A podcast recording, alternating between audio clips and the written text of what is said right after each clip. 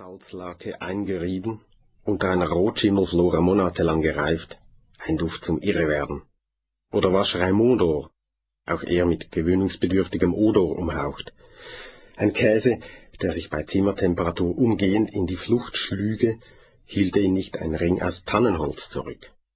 Wer beim Stichwort Käse an solche Ereignisse denkt, oder an Sprengkörper aus Ziegenkäse von der Insel Korsika, der denkt auch bei Käsekuchen erst an Würze. Zumal dann, wenn er aus dem Süden kommt. Dort sind im Käsekuchen Kräuter, Zwiebeln oder Knoblauch. Manchmal sind obendrauf Speckwürfel. Ich komme von dort, wo der Käsekuchen Käsewähe heißt. Im Nachbardorf heißt er bereits Käsedünne. Süße hat auf dem Käsekuchenblech nichts zu suchen. Aber man lernt dazu. Ich lernte also, ein Quarkkuchen kann in deutschen Landen Käsekuchen heißen, ohne mit Käse zu tun zu haben. Es handelt sich dabei um eine halb aufgeweichte dünne Scheibe Teig in einer Springform und darauf hockt eine zähe Platte aus gebackenem Quark. Diese gelblich-weißen Objekte haben in der Regel die Konsistenz von Gummibären, Töpferlehm oder leeren PET-Flaschen. Sie waren nie in der Lage, mein Urteil zu revidieren, wonach in der norddeutschen Küche fast ausnahmslos Grobschlechtigkeit Regie führt. Lag ein Käsekuchen auf dem Desserttisch, hastete ich umgehend zur Schokoladenkuchenseite oder suchte Trost weit ab in der Küche bei einem Espresso. Aber an Ostern geschehen noch Wunder. Das Wunder heißt Martina, oder das Wunder ist der Käsekuchen, wie man's nimmt. Jedenfalls hat das eine in meinem Kopf nun stets mit dem anderen zu tun.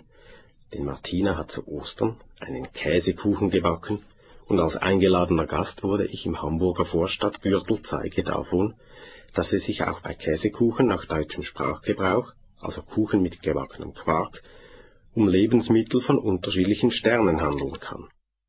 In einen Käsekuchen von Martina braucht man seine Zähne nicht zu treiben. Beim ersten Bissen umkrümelt die untere Zahnreihe luftiges Gebäck. Die obere Reihe wird sanft aufgefangen, kuschelt wohlig in der flauschigen Füllung, und die Geschmacksrezeptoren in der Mundhöhle melden sachte Zitrone.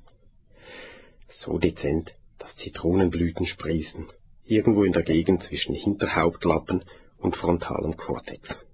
Martina lebte einst eine Zeit lang in Wien, hatte eine Schwiegermutter in Wien und weil Wiener Bäcker und Schwiegermütter backen, wie sie dann Fußball spielt, ist von Martinas Wiener Liaison der Boden geblieben. 300 Gramm Mehl, 200 Gramm Butter, 100 Gramm Zucker. Sie schreibt es mir auf ein Post-it-Zettelchen.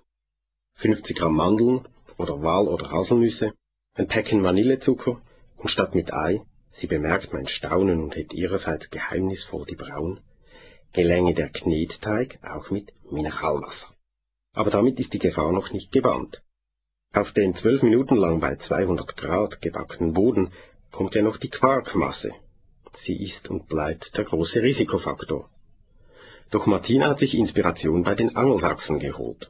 Sie zückt ein zweites Zettelchen und schreibt nach der Wiener Erfolgskomponente auf dem ersten Zettelchen nun die englische auf das zweite, dass man nämlich vermische. 750 Gramm Quark, 4 Eigelb, 150 Gramm Zucker, Vanillezucker, etwas Zitrone. Es ginge aber auch Citrobac vom Dr. Oetker.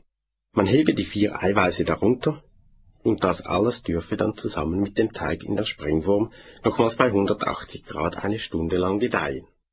Mehr steht nicht auf den gelben Zettel.